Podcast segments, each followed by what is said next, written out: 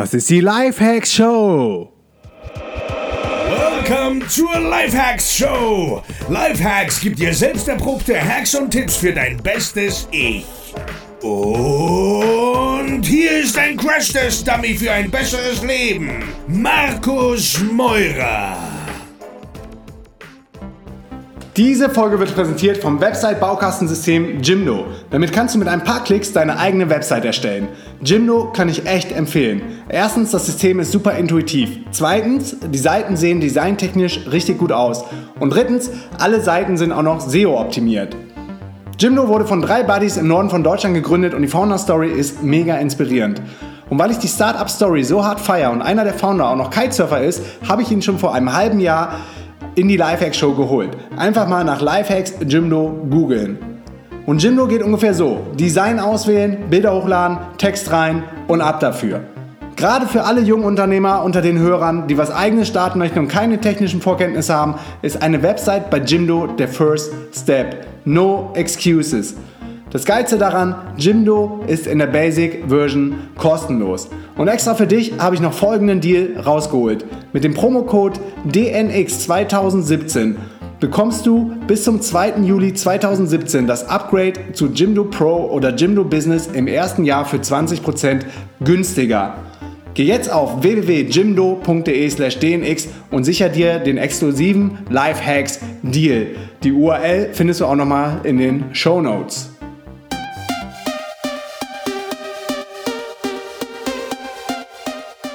Yo Leute, was geht? Willkommen zur neuen Folge der Lifehacks Show, immer noch live von Lemnos. Und ich habe mal wieder einen richtig, richtig spannenden Interviewgast an den Start geholt, nämlich die liebe Jennifer Lachs. Hi Jenny. Hi Markus. Was geht bei dir und wo bist du gerade? Ähm, ich bin gerade in Las Palmas auf den Kanaren in Gran Canaria. Und äh, ja, da hänge ich schon seit ein paar Monaten ab und plane meine nächsten Projekte. Krass, das klingt nach Nomad Lifestyle, ne? Viele werden dich wahrscheinlich jetzt schon erkannt haben am Namen und an der Stimme. Du warst ja auch bei uns auf der DMX am Start. Wie war das für dich so, das erste Mal überhaupt auf einer DMX gewesen zu sein? Äh, ja, also es war ein absoluter Hammer. Es war ein richtig krasses Erlebnis. Äh, es war meine allererste DNX überhaupt, also selbst als äh, Besucher und äh, als Gast und alles Mögliche. Und natürlich auch gleich auf der Bühne gestanden vor, ich glaube, 800 Leuten. Also ich war super, super nervös. Das haben, glaube ich, auch alle sehr, sehr gut gemerkt. Aber es war eine Hammererfahrung und alle DNXler waren so nett und ähm, supportive. Also es war, war richtiger Hammer, richtig cool. Cool, du hast auch echt super abgeliefert und äh, dein Talk wurde ja auch immer, immer weiter verschoben und so und ich habe voll mit dir gelitten. Du hast da gesessen auf dem Stufen und ich dachte so, oh nein, die Arme und jetzt müssen wir noch einen anderen Talk reinschieben. Ich glaube, einer musste dann auch schon wieder früher gehen von den Speakern der Band oder so. Mhm. Aber das war für alle Beteiligten, glaube ich, echt eine krasse Ausnahmesituation im Mai. Ja, ja, es war, es war richtig spannend, aber ja, also ich fand, es war dadurch dann auch aber noch irgendwie noch interessanter, glaube ich. Also es hat schon alles gut funktioniert dann.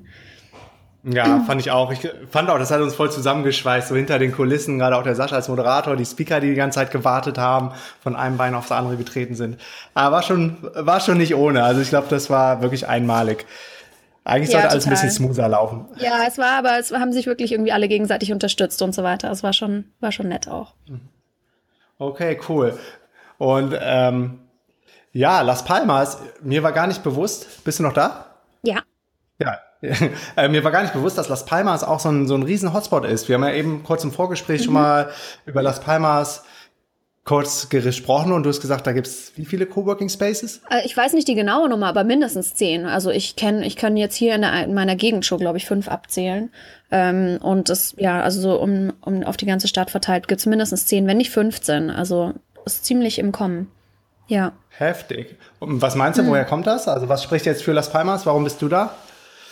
Ähm, um ehrlich zu sein, also ich, es gibt wirklich, es spricht viel dafür. Es ist ein richtig cooler Ort, es ist eine richtig coole kleine mhm. Stadt. Ähm, das Wetter ist, glaube ich, einer der Hauptpunkte, warum Leute hierher kommen. Und das war bei mir letztes Jahr sind wir zum ersten Mal gekommen im Oktober, weil wir da auf die Nomad Cruise gefahren sind und die ist von hier losgefahren im Dezember. Dann haben wir halt geguckt, ja, wo sollen wir vorher hingehen, haben ein paar Monate, was ist das wärmste in, was ist der wärmste Ort in Europa? Und dann kam Las Palmas auf, weil Las Palmas hat eines der besten äh, der Klima, wie sagt man, ist ein, hat das beste Klima auf der ganzen Welt. Also es wurde tatsächlich auch dazu zum besten, äh, der besten Stadt Schön. für Klima gewählt, ja. Und ich glaube, deswegen das kommen ich viele letztens auch mal her. irgendwo gelesen. Ja, und im Ja. Winter ist es halt einfach hier super. Wenn man in Europa, wenn überall anders in Europa ist es super kalt. Aber Mai, die Stadt ist auch, ich meine, es ist nicht zu groß, es ist nicht zu klein. Man hat alle Sachen, die man braucht. Es gibt super, super viele Coworking Spaces. Internet ist super, super fast. Also ich habe jetzt hier ähm, zu Hause, glaube ich, 300 Upload und 300 Download. Oh, Ja. Mach keinen Scheiß, Ja, ey. Und das nicht mal im Coworking, Geil. sondern einfach nur daheim.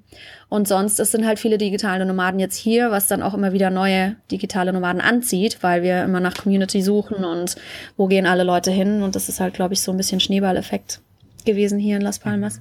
Mhm. Und Gran Canaria ist ja Europa und trotzdem irgendwie ganz nah an Afrika dran, ne? Ja, genau. Also es ist genau vor der Küste von Marokko. Ähm, deshalb ist es wirklich der wärmste Ort in Europa und hat irgendwie auch ein ganz anderes Feeling. Also es fühlt sich eher so ein bisschen nach Lateinamerika an als Europa oder Spanien, um ehrlich zu sein. Boah, das klingt saugut, saugut. Wir waren, glaube ich, mal vor zweieinhalb Jahren oder so in dem, in dem Surf-Office auf Gran Canaria. Ich glaube, das Ja. war, genau, das war auch Las Palmas, oder? Ja, das ist hier auch. Ähm, und ich glaube, auf Teneriffa und Lanzarote gibt's auch Coworking und Co-Living Spaces mittlerweile. Also nicht nur hier auf der Genau. Insel. Genau. Und da hat der Peter das irgendwie ganz neu eröffnet. Das war voll das neue Konzept. Der war, glaube ich, auch Mhm. einer der ersten, so in der, quasi in der Nomad World, der das Co-Living-Konzept gemacht hat. Und ich weiß noch, und dann hat man ihn irgendwie angeschrieben, weil er, ja, weil wir das total spannend fanden. Und er hat uns dann direkt eingeladen und von da sind wir dann echt gute Freunde geworden und haben da sogar schon mal ein Camp bei ihm dann in Lissabon gemacht. Da hat er auch ein Surf-Office. Ja, die haben die ja, Ja. überall, äh, die Surf Officer, ja. Ziemlich Gehst cool. du denn auch regelmäßig, re regelmäßig raus aufs Wasser surfen? Surfen tue ich selbst nicht. Nein, ich habe es Hm. einmal versucht. Äh, das war in Nicaragua vor drei, vier Jahren. Ähm, ich, ich mag zwar gern das Wasser, aber so ganz ähm, so ja so abenteuerlich bin ich noch bin ich leider noch nicht. Aber sonst ja, wir gehen ständig raus. Ich gehe mh, jeden oder jeden zweiten Tag laufen am Strand. Das ist halt hier so drei, vier Minuten von wo wir wohnen. Also das, der Lifestyle hier ist einfach ziemlich gechillt und einfach. Alles ist ziemlich nah beieinander. Wie gesagt, wir können jeden Tag einfach zum Strand runtergehen und am Wochenende kann man auch mal schwimmen gehen. Sogar im Winter. Also wir waren auch im Februar, glaube ich, schon im Atlantik schwimmen. Also es ist trotzdem warm genug. Oh, total geil. Und woran ich mich jetzt äh, wieder zurückerinnern kann, ist, dass viele Leute echt da im Sport unterwegs gewesen sind, gerade an der Promenade, ne? Da waren so Ja, total. Free, Freeletics oder ähm, ja, Workouts mit eigenem Körpergewicht hast du da auch so Stationen gehabt und dann viele Läufer und viele Fahrradfahrer, Skateboarder, alles irgendwie. War ein cooler Vibe. Ja, total. Also es gibt hier ganz viel. Also laufen, ich gehe fast jeden Morgen laufen und es sind, da sind immer ganz viele Leute unterwegs. Ähm, Fahrradfahren jetzt nicht so, aber es sind auch CrossFit-Gyms direkt am Strand und die haben eben diese, ja, wie du gesagt hast, ähm, eigenes Körpergewicht gibt's am Strand auch. Funktionales verteilt. Training, jetzt bin ich drauf gekommen, das wollte ich gerade sagen. Ja. Ja, das gibt's hier auch ganz viel. Und ich glaube, also was auch ganz nett ist, so die, die Leute vom Coworking Space oder von verschiedenen Coworking Spaces sogar, die treffen sich zum Beispiel jeden Mittwoch ähm, um 6 Uhr, glaube ich, gehen sie zum Strand, ähm, um Volleyball zu spielen. Also das geht jetzt schon seit Monaten und lauter so Sachen. Und die, die Jungs gehen in der Früh zusammen trainieren und ja, also es ist ziemlich aktiv Cool. hier. Ja. Cool. Also ist die Nomad-Community auch sehr alive. Ja, total. Und jetzt komischerweise auch, also ich habe es jetzt eigentlich gedacht, dass es jetzt im Sommer ein bisschen weniger wird, weil es jetzt auch überall anders in Europa warm ist. Aber hier sind trotzdem ziemlich viele Leute unterwegs. Also im Winter ist natürlich ein bisschen mehr Hochsaison für Nomaden hier oder insgesamt Hochsaison. Aber ja, jetzt immer noch ziemlich viele Gibt's Leute. dann, Da. gibt's dann auch viele regelmäßige Meetups und Workshops? Ja, total. Also ähm, der Coworking Space, wo ich jetzt gearbeitet habe, gerade die letzten drei Tage zum Beispiel, das ist Restation und die machen jede Woche machen die ähm, Events. Die haben jeden Dienstag ein Creative Breakfast in der Früh, wo, wo sich die Leute treffen und dann gibt's dann Croissants und Joghurt und, Laut- und Früchte und so weiter, ähm, Kaffee und äh, jede Woche gibt ein anderer von either, äh, entweder von den ähm, Co-Living Residents oder irgendein ein Gastnomade quasi einen kleinen Vortrag, so 10, 15 Minuten über irgendein Thema. Und am Freitag machen die immer Lunch, Cowork, äh, Co-Living, Coworking Lunch, wo sie sich treffen und immer ein neues Local Restaurant, äh, Restaurant ausprobieren. Und Meetups gibt's re ganz regelmäßig. Ähm, Language Exchanges auch, weil viele Leute Spanisch lernen wollen hier gerne. Also es ist echt ziemlich viel unterwegs, ja. Also gibt's ziemlich viel. Boah, das klingt ja richtig geil, weil es gibt den anderen Nomad-Hotspot, Chiang Mai, der Mhm. so von der Community her echt cool ist. Aber da gibt es eine Sache, die hat mir total gefehlt und das war das Meer. Genau. Und wenn ich das jetzt Ja, ich- über Las Palmas höre, könnte echt nochmal so ein Ziel sein, wo wir, glaube ich, vielleicht auch mal hinzetteln können. Ja, also ich war auch, also ich habe in Chiang Mai damals angefangen und ich liebe Chiang Mai, aber ja, das Meer fehlt schon, vor allem nach einer Zeit und wenn es so richtig heiß wird in Chiang Mai auch im Sommer. Ähm, mm. Aber ich kann, also von der Community hier, es ist natürlich nicht ganz so aktiv wie Chiang Mai bisher oder noch mhm. nicht, mm. aber ich denke schon, also ich kann mir schon vorstellen, dass es in den nächsten Jahren auch noch mehr im Kommen ist. Vor allem ist halt Europa, ja. es ist für viele von uns total einfach, hier lange zu bleiben oder zumindest ein paar Monate ohne Visum und so weiter. Also das Stimmt. ist schon ein großer und Vorteil. Und gerade jetzt vielleicht auch durch die EU-Roaming-Richtlinie, die umgesetzt wurde, kannst du ja quasi deine Kongstar, Vodafone-Karte, whatever, auch da auf Gran Canaria weiter benutzen, ne? Ja, total. Das stimmt. Also wir haben auch, mein Freund ist Engländer, der hat seine englische Karte, die er jetzt hier benutzen kann zum ersten Mal. Mhm. Und ich habe ja, auch, also ich werde ne? dann auch meine deutsche Karte. Muss ich nicht mehr wechseln jedes Mal, wenn ich, wenn ich wieder rumfliege. Ja. Ja, das ist ganz interessant. Ich teste gerade so ein bisschen, so ein bisschen rum zwischen äh, Kongstar, der deutschen Prepaid-Karte von Telekom ist, glaube ich, und mhm. Google Fi. Aber hier Kongstar funktioniert mhm. auch echt gut. Und jetzt bin ich hier in Griechenland und somit ist das Problem erstmal gelöst, bis wir wieder nach Brasilien müssen. Da muss ich dann irgendwie ja. auf ein Local oder wieder auf Fi. Ja, dann ist wieder anders. Ja, also ich habe immer noch meine spanische Karte hier, die sind aber auch super. Die geben dir, glaube ich, irgendwie 8, Meg 8 Gigabyte pro Monat für, weiß ich nicht, 15 Euro oder sowas. Also ziemlich gut. Cool, was ist das für ein Anbieter? Movistar oder Movistar. Weiß gar nicht, wie man das ausspricht. Mhm. Mhm. Und viele fragen sich wahrscheinlich auch, was kostet eigentlich so ein Coworking Space? Ich höre das jetzt immer wieder bei Markus auf dem Podcast oder jetzt hier von der Jenny. Ähm, was für Preise rufen die so aus? Zum Beispiel jetzt bei Restation, wo du arbeitest. Ja, also ähm, Coworking Space, das, die, die unterscheiden sich alle so ein bisschen. Ähm, ich würde sagen, so insgesamt um die 150 Euro, wenn man den ganzen Monat kommen möchte. Da kriegt man dann aber auch vollen Access und kann bei den meisten Coworking Spaces dann auch 24 Stunden am Tag quasi kommen, wenn man möchte mhm. und arbeiten. Äh, Restation hat, glaube ich, ungefähr so viel. Ich habe so ein bisschen Freundschaftspreis, weil wir zusammen auch ähm, Sachen organisieren und so weiter. Aber ja, ich denke mhm. so um den Preis. Die meisten Coworking Spaces hier auch in Las Palmas, die haben alle einen kostenlosen Probetag. Also man kann sich die auch alle erstmal ausprobieren und anschauen, ob man es mag und halt dann auch zu ein paar von den Events mitgehen, um halt den richtigen Coworking Space auch zu finden. Weil manche sind eher für Techie-Leute ausgelegt, also so für vielleicht mehr Developer. Manche sind eher für so Creatives, also da sind dann arbeiten dann auch mehr Künstler und kreative Leute. Andere sind dann auch eher spezifisch für digitale Nomaden, die halt sich viel, ja, die viel reisen und so weiter. Also da, man kann schon seinen eigenen finden. Ich würde sagen so um die 150 Euro im Monat. Man kann aber auch immer ein ähm, kleineres Paket kaufen. Also wenn man nur ein paar Tage pro Woche woanders arbeiten möchte und mal aus dem Haus kommen möchte, kann man dann auch so Pay-as-you-go machen.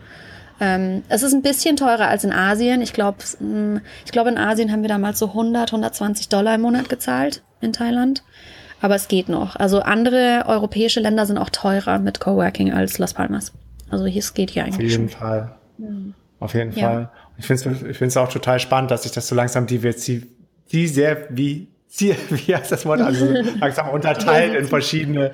Ja. Die, wie heißt das? Die, du weißt, was ich meine, ne? Diversifiziert? Ja. ja. Diversifiziert. Und du hast gesagt, du kannst kein Deutsch mehr. Ja. Ähm, ja. Ja, das ist dann jetzt so für die Nerds, für die Techies, für die Kreativen, keine Ahnung, für vielleicht einen Startup-Founder ähm, noch spezielle Coworking Spaces gibt. Ja, total. Nicht mehr alle so zusammengewürfelt sind. Ja, das finde ich auch total interessant, weil irgendwie vor ein paar Jahren war das noch so niche, dass es halt ein Coworking Space irgendwie gab und mittlerweile ist es schon so beliebt, dass es, du hast, also ich kenne einen Typen hier, der ist ein Local, der arbeitet aber, der organisiert ähm, digitale Nomaden-Meetups hier jeden Monat oder ziemlich regelmäßig. Und der arbeitet in einem ganz anderen Coworking Space, der, wo halt dann mehr Locals sind zum Beispiel auch. Also wenn man Spanisch üben ah. möchte, könnte man halt da hingehen. Und es gibt einen, ah. der ist ah. total kreativ, wo die dann auch unten so eine Künstlerwerkstatt haben, die man auch äh, benutzen kann und so weiter. Also es ist echt interessant. So die verschiedenen Leute. Ja, echt spannend. Mhm. Echt spannend. Und in Asien zum Beispiel, und nee, auf Bali, da gibt es einen Coworking Space, das Dojo Bali. Mhm. Für mich eins der besten. Da ist zum Beispiel auch ein Abrechnungsmodell, glaube ich, dass du nach verbrauchten Gigabyte oder Megabyte dann bezahlt. Ach echt? Das ist auch ganz interessant, ja. Das ist interessant. Dann muss man sich dann, muss ja, man, dann muss man sich irgendwie so Pakete holen. Ja, dann sollte man nicht zu viele Videos streamen und so weiter, ja. Macht Sinn. Ja, ja ist auch ganz, das, das kannte ich noch nicht, das Prinzip, aber macht Sinn eigentlich, ja. Ja, macht total Sinn. Ja, wenn die Leute sich jetzt äh, fragen, wie bist du da hingekommen, wo du jetzt bist, so einen coolen Lifestyle auf Las Palmas, verschiedene Coworking Spaces, viele Meetups, morgens laufen gehen, wo hast du denn mal angefangen mhm. oder wo hast du irgendwie das erste Mal überhaupt so gehört oder erfahren von dieser digitalen Nomadenwelt? Ja, das ist eine längere Geschichte, aber zum ersten Mal davon erfahren habe ich, glaube ich, so Hm, vor fünf, sechs Jahren habe ich, glaube ich, zum ersten Mal den Begriff digitale Nomade gehört. Und zwar aber in so einem eher in dem Kontext von Reisebloggern, um ehrlich zu sein. Also damals wollte, war mein größter Traum, einfach nur reisen zu gehen, auf eine Weltreise zu gehen. Ähm, ich habe eigentlich, ich komme aus der Wissenschaft, ich bin Chemikerin. Das heißt, ich habe damals gerade, ja, ich habe gerade meine Promotion damals gemacht in London. Ich komme Im weißen Kittel. Genau, im weißen Kittel. Ja, der war nicht mehr so weiß. Ziemlich viele Chemikalien drauf. Aber ja, ähm, ich war in London und habe eben genau im Labor gearbeitet, Experimente gemacht und so weiter und zwar jahrelang. Ähm, mhm. Irgendwann mal ist mir langweilig geworden, weil ich bin jemand, der irgendwie immer ein neues Projekt braucht und neue Sachen lerne, gerne lernt und so weiter. Das heißt, nach vier Jahren an einem Projekt arbeiten, wusste ich, jetzt muss ich was anderes ausprobieren. Und ich wollte eigentlich nur reisen gehen. Also ich wusste gar nicht, dass das jetzt so überhaupt eine Möglichkeit ist ähm, ortsunabhängig zu arbeiten. Und ja, also ich habe ganz viele Reiseblogs gelesen und geplant und so weiter. Und da habe ich gedacht, okay, digitale Nomaden, das sind alles Reiseblogger. Und es hat dann echt ein mhm. bisschen länger gedauert noch. Und als wir dann auf Weltreise gegangen sind, mein Freund und ich, ähm, haben wir dann euch kennengelernt, Markus und Feli. Ja. Tatsächlich sind wir in, in Belize. Äh, ich glaube, ja. das war unser zweiter oder dritter Monat. Vielleicht der dritte Monat, wo wir am Reisen waren. Und ja, ihr saßt in der Hostelküche. Ich kann mich auch noch voll an dich erinnern. Ja. weil ich wahrscheinlich total oben, ne? überwältigt ne? war. Was? Genau, ja, ja, oben. Und wir dachten nur, oh, was ist ja komisch, das sind doch keine Backpacker, warum arbeiten die denn am Laptop? Ganz strange. Überhaupt nicht verstanden. Und äh, ganz ehrlich, also ihr habt uns das alles erklärt und wir waren total, also, also hundertprozentig verstanden haben wir es nicht, aber ich war mhm. schon ziemlich begeistert damals, als ich davon gehört habe. Aber ich glaube, das musste sich bei mir echt so ein bisschen noch einsickern. Also das hat dann auch echt noch so ein paar Monate gedauert, bis ich das, glaube ich, so verarbeitet habe, ja tatsächlich, das machen Leute. Mein erster Gedanke war, um ehrlich zu sein, das kann ich nicht machen, weil ich bin Chemikerin, also ich bin Wissenschaftlerin, ich habe überhaupt gar keine Skills, die ich online mitbringen kann mhm. oder wo ich irgendwie Geld mhm. verdienen könnte. Ähm, so deswegen. Beliefs erstmal, ne? Ja, so also so ein bisschen das war, Limiting Beliefs. Genau, total. Also erstmal total, nee, das, das geht eh nicht. Also für mich ist das so, kommt das sowieso nicht in Frage. Klingt super, ist der Traum, aber das können nur die anderen. Also man muss dann entweder äh, Webdesigner sein oder Developer oder das machen, was ihr macht, weil so, ja, wie gesagt, also wir haben das nicht so ganz verstanden. Ähm, und ja, dann hat es auch noch ein bisschen länger gedauert. Wir waren dann noch eine Zeit lang in Australien auf einem Working Holiday Visa und haben halt normale so Office Jobs und äh, Bar Jobs und lauter so Geschichten gemacht. Und da habe ich dann einmal da hatte ich dann wieder mal einen Laborjob nach, nach, nach längerer Zeit, ähm, der recht langweilig war, wo ich aber viel Zeit hatte. Und da ist mir dann irgendwie die vier, äh, die, äh, wie heißt das auf Deutsch? Die Four-Hour Workweek von Tim Ferriss, die Vier-Stunden-Woche, in die Hände gefallen. Ja, und da, das, so ging's los. Also ganz, das war ganz so. gefährlich. Ganz gefährlich. Genau, ganz gefährlich. Und das, also am Anfang, ja, my mind was blown, wie man so schön sagt auf Englisch. Ich war total mhm. begeistert und habe das dann auch gleich Freunden von mir, die ich dort in Australien kennengelernt habe, die auch so ein bisschen das Reisefieber schon hatten, habe ich das dann denen gleich erzählt und die haben das auch gleich gelesen und lustigerweise sind die dann ungefähr ein Jahr nach uns auch digitale Nomaden geworden. Also Ach, das ist so, cool. das ist der Schneeballeffekt davon, ja. ja. Ja. Ja, so ging das los und ja, wie es bei mir dazu gekommen ist, dass ich tatsächlich das jetzt mache auch selbst. naja, also ich glaube, wie du gesagt hast, am Anfang waren eben diese limiting beliefs. Dann habe ich immer mehr gelesen und immer mehr Podcasts auch gehört und Blogs gelesen darüber und so weiter. Und ich kannte aber selbst keinen einzigen Menschen, der das gemacht hat. Das ist, glaube ich, so ein bisschen das Problem am Anfang, wenn man halt immer davon liest oder vielleicht in einem Podcast hört, aber man kennt selbst keine Leute, die das machen. Und ja, so haben wir uns gedacht, ja, Chiang Mai kam immer wieder auf, es gibt, sind so viele Leute in Chiang Mai und das ist so der beste Ort für digitale Nomaden. Und dann haben wir uns gedacht, ja, wir wollen eh weiterreisen, schauen wir uns halt mal Chiang Mai an. Und ja, sind halt dann dort aufgetaucht quasi nach unserem Jahr in Australien. Und gleich in Coworking Space. Wir haben in einem Podcast gehört, dass es die, dort diesen Coworking Space gibt und sind dann auch gleich aufgetaucht und wollten eigentlich E-Commerce machen, also so Dropshipping. Ähm, Welcher Coworking Space war das? Das war Panspace in Nimmern, in der Nimmern. Ach cool, da waren wir auch, ja. Ja, das ist, also die haben mittlerweile auch eine zweite Branche da in, auf der anderen Seite von mhm. der Stadt, Taipei Gate. Ja. ja. Wir waren nur in Nimmern in dem. Ja, also ich mochte es ganz gerne dort, aber ja, also das war so die erste Erfahrung und wir hatten eigentlich überhaupt keine Ahnung, was wir machen sollten. Lustigerweise hat mein Freund dann direkt angefangen, er ist auch Chemiker und er hat dann direkt angefangen, ähm, Editing zu machen. Also wie heißt das auf Deutsch? Lektorat, glaube ich, lesen ja, für wissenschaftliche ja. Journale.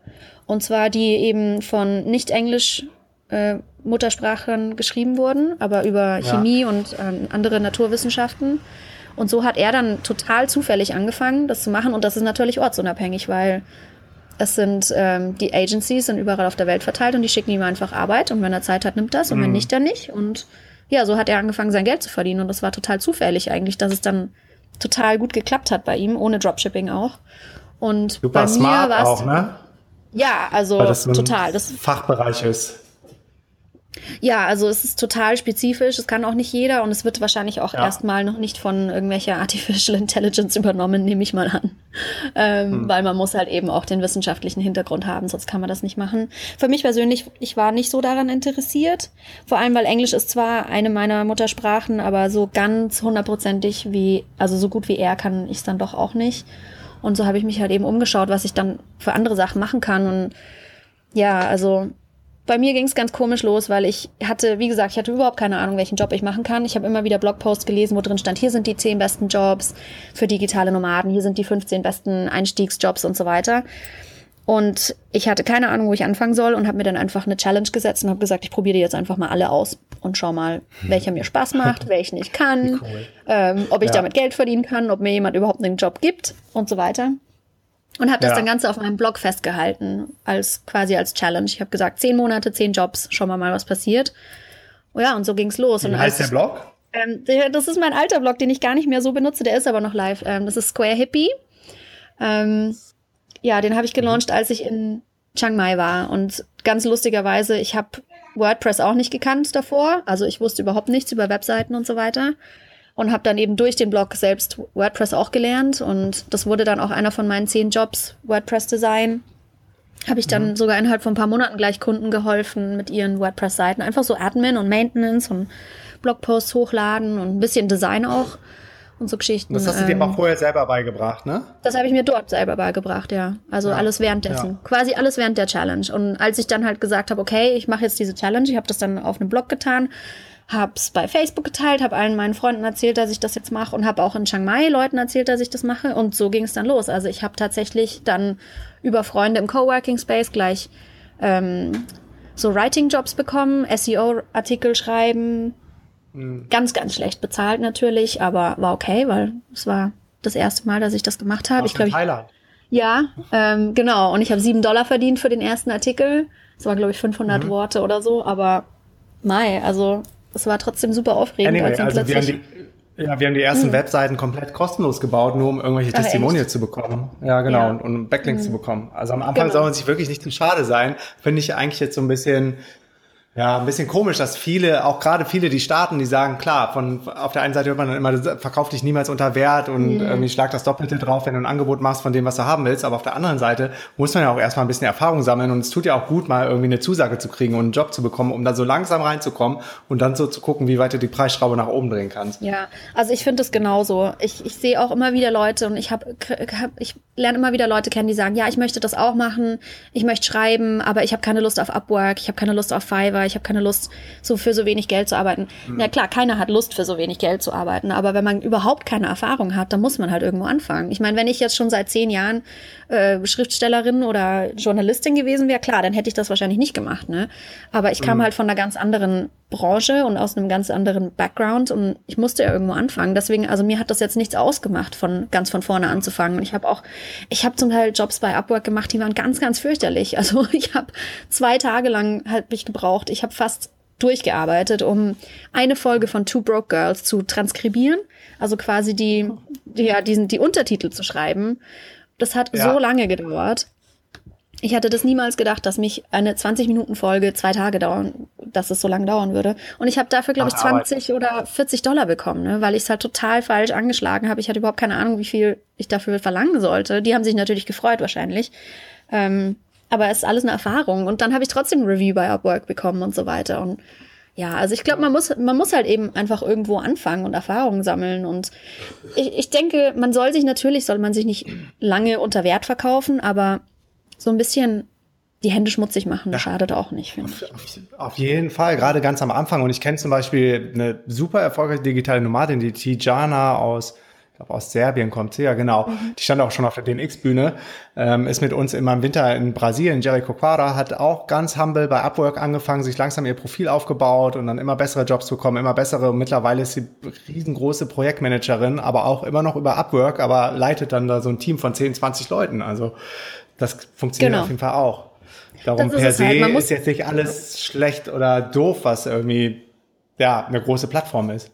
Genau, man muss halt einfach irgendwo anfangen, muss halt auch ein bisschen clever an die Sache rangehen. Also wenn ich jetzt für die kleinsten Jobs mich bewerbe, wo sich zwei, 300 andere Leute für bewerben, ja, dann ist das wahrscheinlich nicht das Beste. Aber man muss halt trotzdem irgendwie so seine Nische ein bisschen finden. Und ich glaube, wenn man so ein bisschen persistent ist und nicht aufgibt, dann findet man eigentlich immer was. Also Upwork mhm. ist natürlich so ein bisschen jetzt irgendwie der Teufel immer, wenn es um Freelancing und so weiter geht. Und ich benutze es mittlerweile, ich benutze es eigentlich selber fast auch gar nicht mehr. Oder habe ich es mhm. eigentlich schon seit einem Jahr nicht mehr benutzt. Aber ich fand es eigentlich für mich als, An als Einstieg war es nicht schlecht. Also ich würde es auch wieder ja. benutzen. Ja. ja, gerade zum Start, ne? Du brauchst ja irgendwo, du hast meistens selber noch keine Reichweite und du willst an Aufträge kommen. Dann gibt es die Marketplaces wie Upwork, wo dann Auftraggeber sind und warten, ne? dass genau. da jemand ist, der dann, ja. der dann den Job macht für sie. Und von daher, und wenn es nur ist, Erfahrung zu sammeln. Ganz oft ist ja auch Fake it until you make it. Ja. Dann kriegst du einen Job, fuchst dich da total rein und das mhm. vergisst du aber dann nie wieder, wie man vielleicht jetzt optimalerweise so ein Transkript angehen würde. Genau, ja. Das ist, so war es auch bei mir. Und ich habe auch ganz viel um, also ich habe interessanterweise auch, glaube ich, nur 20, 30 Prozent meiner Jobs überhaupt über Upwork gefunden. Die meisten Jobs habe ich tatsächlich über mein Netzwerk gefunden, weil ich eben allen Leuten erzählt mhm. habe, was ich mache. Also ich lerne immer wieder Leute kennen, die sagen, ach, ich würde das auch so gerne machen, aber die haben noch niemandem erzählt, dass sie mhm. Webdesign, Webseiten designen können oder Artikel schreiben können oder übersetzen können und so weiter. Und man muss sich halt einfach so ein bisschen, ja, you have to put yourself out there. Ich weiß nicht, wie man das auf Deutsch sagt. Ähm, man muss halt eben einfach der Welt auch Bescheid sagen, dass man diese Sachen macht. Und so kamen dann immer wieder Leute zu mir, die gesagt haben, ach, ich habe gehört, du machst das jetzt, kannst du das und das auch machen? Und Mai, wenn ich es nicht konnte, habe ich es eigentlich auch meistens ausprobiert, um ehrlich zu sein. ja. Man kann ja, man kann ja viel lernen mit YouTube und so. Ne? Ja. Genau, ja. Also meistens schon. Deswegen. Und man, dadurch, das Gute an der Sache ist einfach, man lernt super viel dazu. Also ich habe vor zwei Jahren habe ich gedacht, ich habe ich kann überhaupt nichts online. Ich habe keinen einzigen Online-Skill. Und mittlerweile kann ich Webseiten designen und äh, Social Media Management und Marketing und Facebook Ads und E-Mail-Marketing-Kampagnen und so weiter. Also man lernt einfach immer so viel dazu, ne? Je mehr man mhm. ausprobiert. Und klar, hast da habe ich am Anfang nicht so viel verdient. Sorry? Ja, und hast nebenbei auch noch hast nebenbei auch noch eine riesen Community aufgebaut, auf die wir gleich noch genau. zu sprechen kommen. Aber erstmal vielleicht zurück zu dem You have to put yourself out there. Mhm. Äh, das hat nämlich bei uns genauso gut funktioniert. Und ich glaube, ohne Facebook wäre das Ganze nie so abgegangen, wie es dann irgendwann abgegangen ist. Und von daher mhm kann man sich ja die Dinge, die schon da sind, wie jetzt so ein riesen soziales Netzwerk, ähm, zunutze machen und nicht den ganzen Tag irgendwie drauf verdabbeln und ähm, Bilder von seinem Essen drauf zu posten, sondern einfach mal so rauszukehren, ist vielleicht das deutsche Wort, was man überhaupt vorhat und was man macht. Und es lesen doch erstaunlich viele Leute die Posts, auch wenn nicht jeder das immer liked oder teilt, was man macht, äh, genau. äh, auch wenn man sich das wünscht. Aber mhm. komischerweise sprich, spreche ich ganz oft mit Leuten, die dann alles wissen und alles verfolgt haben ähm, ja. Obwohl ich immer ja, das denke, das, liest eh keiner. Ja, ne? Ja. Das ist lustig. Ja. Ja, nee, also bei mir war es genauso. Also ich würde ganz ehrlich sagen, mm, ohne Facebook wäre ich nicht jetzt hier, wo ich gerade bin. Was, ne? Weder in Las Palmas noch. Zwei Jahre später immer Und noch unterwegs, ja. Was hat dir die Scheu genommen? Ich glaube, viele Leute haben die Scheu, sich irgendwie so zu exponieren und rauszugehen und posten trotzdem ihre Essensbilder. Aber wenn es dann darum geht, irgendwie zu verkünden, was sie vorhaben oder was jetzt äh, gerade Phase ist oder was die Ziele sind, was die großen Träume sind, dann ähm, hört es bei manchen Leuten auf. Also was hat dir so die Konfidenz gegeben, jetzt rauszugehen und das in die Welt raushauen? Hm. Ja, das ist eine gute Frage. Also ich glaube, bei mir und ich glaube, das habe ich auch, um ehrlich zu sein, gemerkt oder erst gelernt in den letzten paar Monaten, seit der DNX auch oder seitdem ich meinen Vortrag für die DNX vorbereitet habe und geübt habe. Ähm, ich glaube, was mich so richtig getrieben hat, ist einfach Angst. Und zwar, äh, oder Angst, ich weiß nicht, ob es Angst ist oder Schmerz. Tony Robbins nennt es, glaube ich, immer Schmerz oder Pain auf Englisch. Ähm, ich wusste ganz genau, was ich nicht mehr wollte. Ich wollte nicht mehr zurück ins Labor. Ich konnte mir das einfach nicht mehr vorstellen, mein Leben lang Research zu machen, im Labor zu mhm. stehen und Experimente zu machen mein Leben lang. Also das war für mich einfach so das Allerschlimmste. Ich kann da nicht mehr zurückgehen und ich muss einfach jetzt komme, was wolle, was anderes finden. Und für mich war Reisen oder ist immer noch Reisen das eine der wichtigsten Sachen in meinem Leben. Ich möchte, dass es immer ein großer Teil meines Lebens ist und es gab einfach keine Alternative. Das musste einfach irgendwie funktionieren und ich glaube, wenn man einfach immer weiter versucht und immer weiter probiert, irgendwann mal wird's dann schon. Also man darf einfach nur nicht aufgeben. Klar, es kann auch länger dauern, es kann auch mal Jahre dauern, aber trotzdem, wenn man immer weiter versucht und immer weiter dazu lernt, dann wird's irgendwann mal so weit kommen. Und ich glaube, so war es bei mir einfach. Also die Alternative wollte ich auf gar keinen Fall. Ähm, und was ich auch immer, ich glaube, Tim Ferriss hat das gesagt, ähm, wenn du dir unsicher bist über, irgend, über, über, etwas, was du gerne ausprobieren möchtest, aber du hast Angst davor, ein Projekt zu starten, vor, zum Beispiel, ähm, dann überleg dir, haben das andere Leute vor dir schon gemacht, die weniger talentiert oder weniger intelligent waren und haben die das geschafft? Und wenn die Antwort ja ist, dann könntest du es, dann kannst du es auch, wenn du nur genug möchtest oder wenn du es nur hart genug versuchst. Und ich glaube, das war wirklich, also es hört sich alles ein bisschen philosophisch an, aber es war echt so. Bei mir die Alternative zurück ins Labor ging auf gar keinen Fall. Und ich wollte einfach weiterreisen. Und was ist das Schlimmste, was passieren kann? Also ich kann, ich sag Leuten, hey, ich möchte jetzt digitale Nomadin werden, dann versuche ich es. Wenn es nicht funktioniert, dann kann ich immer noch nach Hause gehen. Also so schlimm. Und vor allem in der Zwischenzeit waren wir in Thailand. Also das war jetzt auch nicht so. Das Worst-Case-Szenario war gar nicht so schlimm, würde ich sagen. Mhm. Das ist ja genau der Punkt, wenn man sich das mal aufmalt. Was passiert im allerschlimmsten mhm. Fall? Ich meine, die meisten Hörer kommen wahrscheinlich jetzt aus Deutschland, Österreich, Schweiz. Da gibt es echt eine krasse soziale Absicherung. Im allerschlimmsten ja. Fall lässt du dich halt wieder anstellen und genau. äh, nimmst nochmal einen neuen Anlauf, sparst ein bisschen Kohle mhm. und dann startest du nochmal von Null. Und du bist ja auch das beste Beispiel dafür. Du hast ja gesagt, du hast vor zwei Jahren noch nicht viele Online-Skills gehabt. Ja. Also das Wissen ist ja da, ist frei verfügbar im Netz. Du hast viele Blogs gelesen, du hast viele Podcasts gehört und jetzt stehst du da, wo du bist, ne? Wo viele dann sagen, boah, ja. so wie die Jenny, wie soll ich das denn mal machen? Die ist ja so krass, äh, die kann ja alles schon online. Ja, also überhaupt nicht. Wie gesagt, ich habe, ich, ich lerne jeden Tag was Neues. Also es gibt immer jedes, alles, was ich machen möchte, da stehen immer zehn Fragezeichen und ich habe keine Ahnung, wie man das macht, wie man den nächsten Schritt macht. Letzte, vor ein paar Wochen habe ich mir den Kopf darüber zerbrochen mit E-Mail-Kampagnen und so weiter. Meint, das muss man alles lernen und das macht mir aber Gott sei Dank total Spaß. Also bei YouTube kann man so viel finden. Es gibt so viele E-Books und Kurse und Facebook-Gruppen, wo man Fragen stellen kann. Das ist, wie du gesagt hast, das Wissen ist frei verfügbar. Man muss es einfach nur nehmen und sich die Zeit dazu nehmen, das auch wirklich zu nutzen. Und das war gerade auch super spannend, was du gesagt hast. Es gibt eigentlich nur zwei, ähm, ja, zwei Gründe, Kausalitäten, warum Menschen in Aktion gehen. Zum einen Joy oder Pain, also von was weg oder mhm. zu was hin. Und bei uns genau. war es auch ganz klar, so dass wir das spannend fanden, was da passiert ist. Aber bei uns war es ja auch nie geplant, dass wir Digital Nomad werden. Da sind wir mehr oder weniger so reingestolpert. Ja. Ähm, aber der Pain, der war halt groß genug. Wir wussten genau, was wir nicht wollten. Wir wollten nicht mehr wieder in Office gehen. Wir wollten nicht das Gefühl haben, dass die Welt draußen an uns vorbeizieht und wir nur zwei Wochen oder drei Wochen, ich weiß gar nicht, wie lange es war in Deutschland, drei Wochen mhm. oder so Jahresurlaub haben. Ja. Das war einfach viel, viel zu wenig. Und deshalb haben wir alles, alles, alles daran gesetzt. Und zwar auch egal, womit und wie wir Geld verdienen, einfach nur weiter reisen zu können. Und deshalb war dieser absolute Wille da. Ich glaube, und ich glaube, das hilft, ne? Ja, also total. Ich sehe das auch, also es kommt, ich sehe das immer von zwei verschiedenen Seiten. Also Leute, die das aus Businessgründen machen, weil sie gerne selbstständig arbeiten und so weiter. Und Leute, die eben einfach von auch, oder vielleicht aus Businessgründen, weil sie eben nicht mehr den 9 to 5 und einen Boss haben wollen und so weiter. Und dann auch viele Leute, die einfach einfach nur reisen wollen mehr. Also ich glaube, das sind immer so, das eine oder andere überwiegt meistens. Und bei mir war das halt mhm. einfach, das hat genauso zusammengepasst. Also diese Reiselust und gleichzeitig dieses auf gar keinen Fall mehr. Also der, der Schmerz ist zu groß, da zurückzugehen. Das hat, mhm. glaube ich, einfach gut funktioniert zum Glück. Ja. Ja, und man sagt auch, dass der, der Antrieb von dem Schmerz auf jeden Fall größer ist als der Antrieb zu dem, zu irgendwas hin, sondern zu was weg, wenn man sich da einmal verbrannt hat oder weiß, man will da nie wieder zurück. Das ist irgendwie so ein, gerade wenn es dann ums Durchhalten geht. Ich glaube, äh, mhm. die Leute sind dann auch more likely to succeed als so jemand, der sagt, okay, Reisen wäre ganz cool, aber im Grunde, ja, so schlecht geht's mir jetzt auch nicht, aber das wäre natürlich noch cooler als Digital Nomad und dann fallen aber viele doch wieder zurück. Genau, total. Ja, auf jeden Fall. Ja, und du hast da mal äh, so ganz nebenbei noch eine riesen, riesen Community für ähm, Digital Nomad Girls aufgebaut. Wie kam das denn? Ja, das war auch total zufällig. Also bei mir ist eigentlich alles ein bisschen zufällig passiert. Und zwar war das genau zwei Monate, nachdem ich angefangen, äh, nachdem ich in Chiang Mai angekommen bin.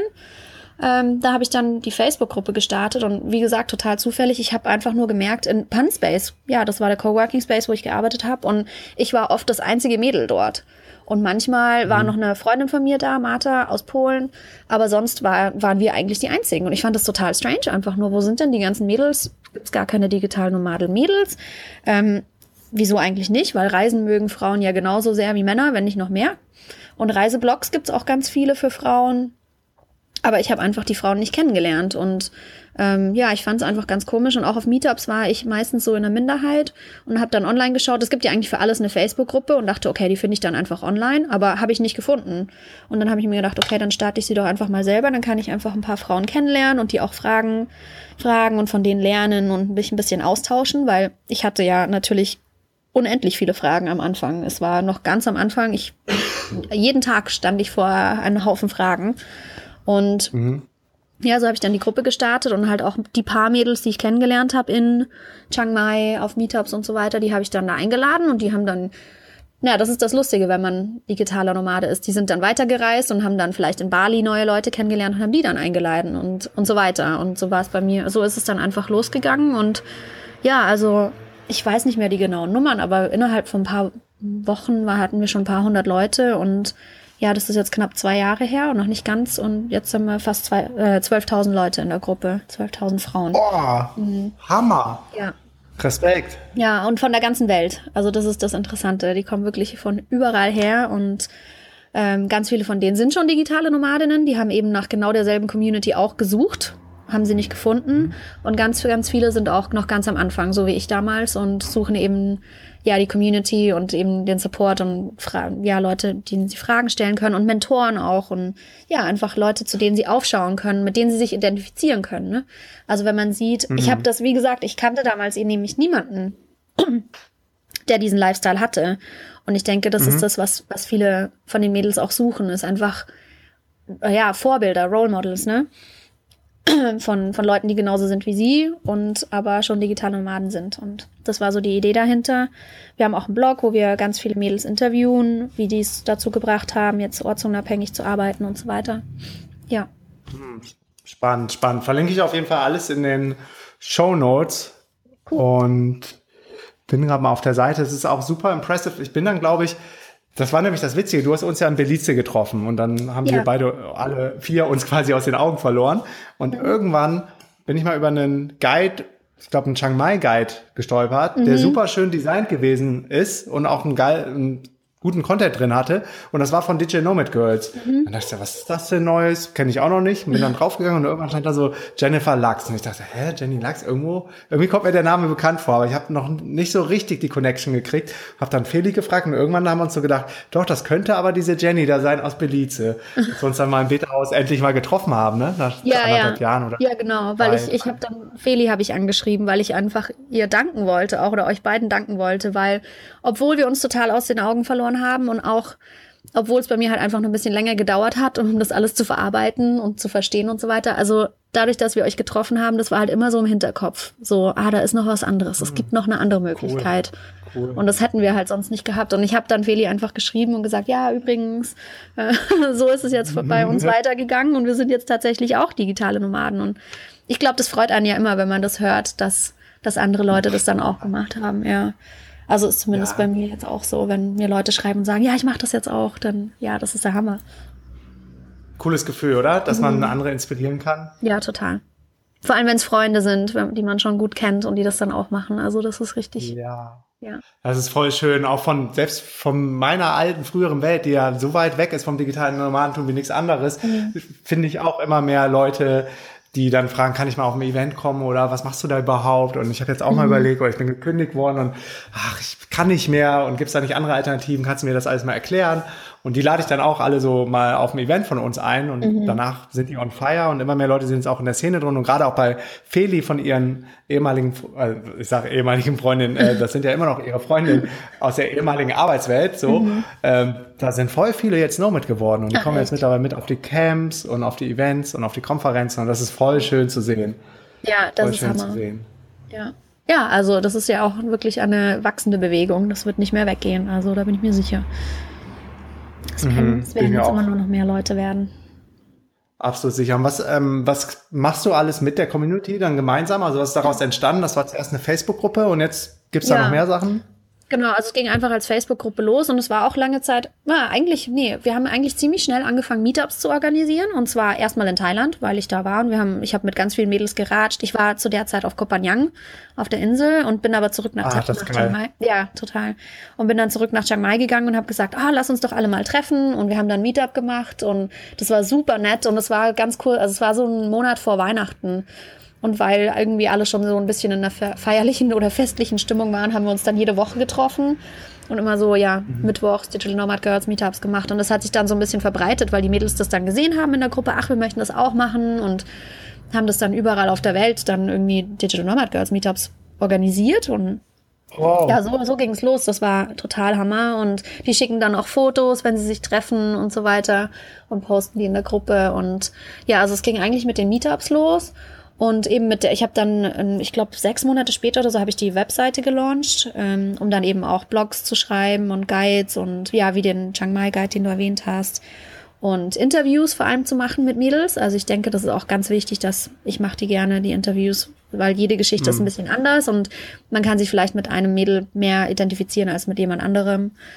Und ja, so ging's los. Und dann kurz darauf, also es kam kurz danach schon die Idee, einen Retreat zu machen und sich zu treffen im echten Leben und vielleicht mal ein bisschen länger und zusammen zu reisen oder zusammen zu arbeiten.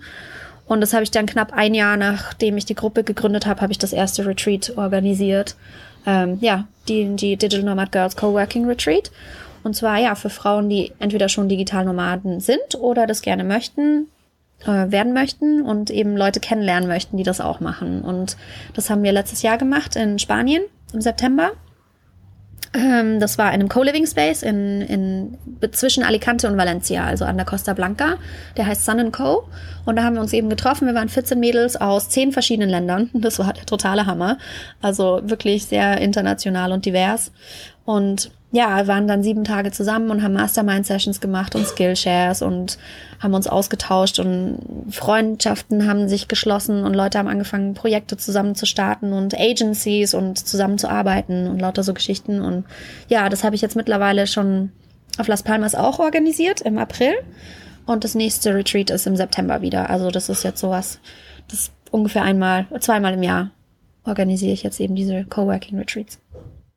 Stark. Und wo ist das im September und gibt es da noch Plätze für? Ja, das ist im September vom 18. bis 27. und wieder in Sun Co., also ähm, an der Costa Blanca zwischen Valencia und Alicante. Die, die Stadt heißt Havea. Das ist ein hammerkleines Städtchen, ist total nett und nicht so tu touristisch mit Riesenhotels und so, sondern ziemlich traditionell noch. Und die haben dort eben diesen wunderschönen Co-Living Space aufgebaut in so einem historischen Gebäude. Ähm, ist wunderschön. Und da treffen wir uns wieder. Und ja, es gibt noch ein paar Plätze. Ähm, ja, also wenn Mädels, die zuhören, gerne kommen würden, ihr seid alle gerne eingeladen, herzlich eingeladen. Und ihr könnt euch einfach bei uns auf der Webseite euch das alles durchlesen, was wir so machen und dann anmelden auch. Wie ist die URL von der Website? Ähm, das ist digitalnomadgirls.com. Und da Cool, verlinke ich auch in den Show Notes und das Retweet ist dann auch auf Englisch, international, ne? Ja, also es ist international für alle, für Leute aus, aus der ganzen Welt. Und wir haben auch immer Leute aus total verschiedenen Ländern, also aus Amerika und überall aus Europa. Und wir hatten auch Mädels, wir haben Australierinnen dabei und überall aus Asien.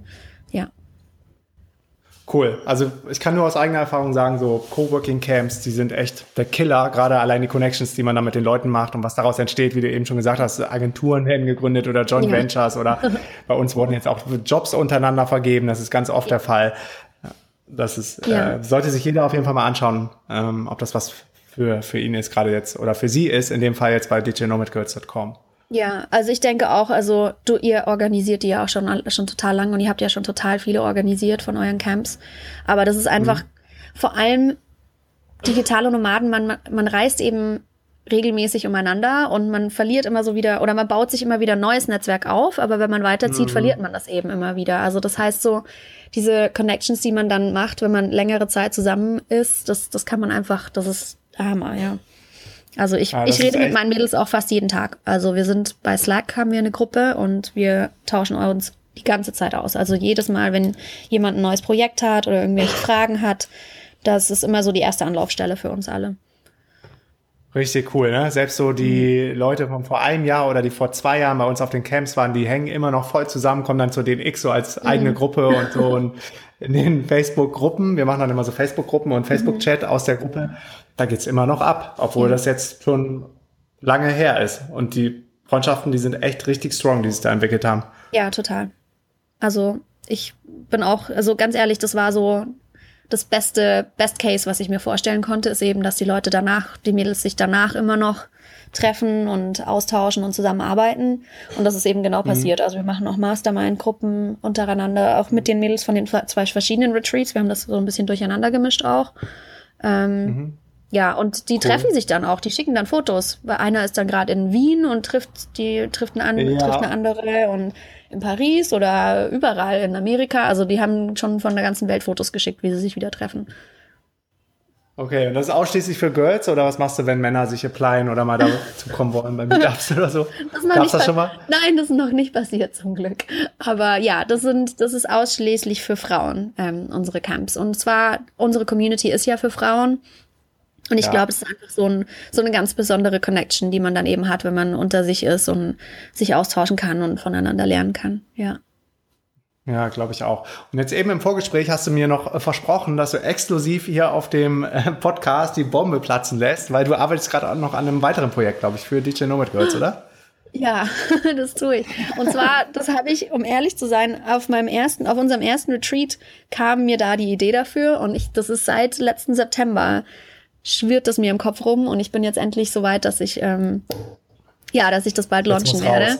Ähm, und ja. zwar ist es eine quasi eine exklusive Online ja, eine Membership für Frauen eben. Und zwar, das ist, wird eine Mastermind-Gruppe für Mädels, die ortsunabhängig arbeiten und die eben an ihrem mhm. Business zusammenarbeiten möchten. Und wir machen dann Accountability, Goal Setting regelmäßig. Wir werden Experten einladen, die uns ähm, verschiedene Sachen beibringen, von Facebook Ads über E-Mail-Marketing zu Sales Funnels und sonst was. Also alle möglichen ja. Sachen. Oder auch, ähm, wie man ortsunabhängig am besten reist, wie man das mit Kindern macht, wie man gesund bleibt und Mindset-Sachen. Also von allen Seiten, nicht nur Business, sondern auch wirklich so hands-on Digital Nomad Advice. Und ja, das wird bald starten, also nach unserem Retreat werde ich es launchen. Und ich habe schon, die Coming Soon Page ist schon draußen, also wenn Leute interessiert sind daran, ähm, eben ja. so, ein, so ein enges Netzwerk von anderen Frauen zu haben, mit denen sie eben jeden Tag sich austauschen können und von denen sie lernen können, dann könnt ihr euch, ich kann den Link vielleicht auch dir geben danach oder so. Ja, genau, hau ich in, den Show in die ja. Shownotes und ansonsten würde ich sagen, kann man sich wahrscheinlich bei dir auf digitalnomadgirls.com auch in Newsletter eintragen und da genau. erfährt man auch alles weiter, ja, oder? genau. Ja, sehr cool. Wird das dann so ein Forum sein oder wie groß ist dann diese eine Mastermind-Gruppe und die Experten? Wird das dann über Google Hangouts laufen oder Facebook Live oder wie? Ähm, ja, also an den, an, an den Details arbeite ich noch. Die Experten, also die Hangouts, äh, die, die QAs und die Mastermind-Sessions, die, ähm, nee, die QAs und die Goal-Setting-Sessions und so weiter, die werden in einer größeren Gruppe sein. Aber die Masterminds werden dann in kleineren Subgroups sein, weil das bringt nichts, wenn man da mit 100 oder 20 oder 50 Leuten rumhängt, sondern mhm. das wird dann in kleineren Gruppen sein. Und natürlich auch, ähm, es kommt eben darauf an, auf welcher, in welcher Zeitzone man ist, ne? Weil die Mädels werden wahrscheinlich auf der ganzen Welt sein. Und damit man dann mhm. eben auch Leute hat, die in derselben Zeitzone sind. Und ja, also es ist quasi wie so ein virtueller Coworking Space, wo man sich dann aufhandeln kann und sich austauschen kann. Und aber ich, was für mich halt eben wichtig ist, ist, dass man eben, ähm, wie sagt man, dass diese Kontinu Kontinuität hat, weil jedes ja. Mal, wenn ich in eine andere Stadt reise, verliere ich ja mein Netzwerk wieder quasi. Und das ist mhm. eben das, was ich gerne vermeiden möchte. Das heißt, die Mädels, diese Connections, die ich aufbaue, die nehme ich quasi immer mit mir mit. Und es erweitert sich einfach nur, anstatt jedes Mal wieder von vorne anfangen zu müssen. Weil zum Beispiel, man geht in einen Coworking Space und erklärt einem dann, wie, äh, man lernt neue Leute kennen und die fragen, ach, was machst du denn? Und dann erzählst du denen dein Projekt wieder von vorne. Und es ist alles ganz interessant, aber ja. es ist halt was ganz anderes, wenn man eben ein Jahr lang Kontakt mit denselben Leuten hat, die, ein Pro die das Projekt in und wie sagt man, know it inside out. Also die es eben genauso gut kennen wie man selbst fast. Und ich kenne ihre Projekte auch genauso gut. Da kann man sich einfach auf mhm. einer ganz anderen Ebene helfen, als wenn man immer wieder neue Leute kennenlernt. Was natürlich auch super ist. Ja klar, aber irgendwann braucht man so ein bisschen Kontinuität, wie du gesagt hast, Genau. was auch so ein bisschen nachhaltiger und langfristiger ist, Mhm. anstatt sich dann damit zum hundertsten Mal wieder neu zu connecten, was ja auch immer wieder spannend ist, aber irgendwann ist es auch ein bisschen ermüdend, gerade wenn man viel als Nomad rumreist und in viele Coworking Spaces eincheckt, wäre es, glaube ich, sehr cool, in einen virtuellen Coworking Space immer wieder einchecken zu können Genau. bei dir. Das ist so meine Idee dahinter, weil ich das eben selbst auch gemerkt habe, dass mir das total fehlt. Also meine Mädels von dem Retreat, die vermisse ich einfach total. Und ich bin froh, dass wir immer noch eng sind, aber es wäre halt einfach schöner, wenn man das mit allen diesen Leuten machen könnte, die man immer kennenlernt und einfach so close bleibt und dieses Netzwerk ausbauen kann. Und klar, dann kann man auch, dann findet man immer wieder Leute, mit denen man arbeiten kann und ähm, die vielleicht einen Skill haben, den man selbst nicht hat, der ein Kunde aber gerade braucht zum Beispiel. Also das sind so, das ist ja auch ein professionelles Netzwerk dann einfach. Das ist so die Idee dahinter. Sau spannend. Ich bin echt gespannt. Gib Bescheid, wenn es gelauncht wird. Ähm, Wir verlinken das in den Shownotes. Wie lange bleibt ihr jetzt noch in Las Palmas? Äh, mindestens noch bis September, weil da fahren wir dann, ähm, fliegen wir rüber nach Spanien aufs Mainland fürs Retreat. Äh, kann sein, dass wir bis Ende des Jahres da bleiben, kann aber auch sein, dass wir nach Thailand oder nach Mexiko vielleicht fahren. Mal schauen. Oder vielleicht nach Lissabon auch. Ja, So viel Auswahl, ne? Genau. Man weiß nie, wohin. man weiß nie. Ja. Wie habt ihr das mit der Wohnung gemacht in Las Palmas? Ähm, ja, das war ein bisschen problematisch am Anfang des Jahres, weil da ist Hochsaison. Das war schwierig, was zu finden. Aber mittlerweile ist es Nebensaison. Wir sind gerade umgezogen in eine neue Wohnung. Die kann man einfach von Monat zu Monat mieten. Also ging richtig einfach hier. Ja. Das ist zwar nicht Norm, also normalerweise sollte man schon so für sechs Monate einen Vertrag unterschreiben, wenn man halt ein billigeres Apartment möchte oder was günstigeres. Sonst kann man natürlich auch ins Co-Living gehen. Das kann man dann von Woche, ein paar Wochen machen oder ein paar Monate. Also da, es gibt ziemlich viele Möglichkeiten hier. Airbnb ist auch eine Möglichkeit, aber ist natürlich ein bisschen teurer. Also das machen wir meistens. Das stimmt. nicht. Das merken wir auch, dass der Airbnb eigentlich immer teurer wird in Ja. der ganzen Welt. Total. Also es lohnt sich eigentlich fast gar nicht mehr, um ehrlich zu sein. Deswegen, wir haben einfach. Wir Als sind, Gast, Ja, ja. genau. Also als Gast, genau. Wir sind einfach in eine Estate Agency reingegangen und haben gefragt, ob die was haben und haben das gefunden. Also wenn man im richtigen Monat Sehr kommt, ist es recht einfach. Ja.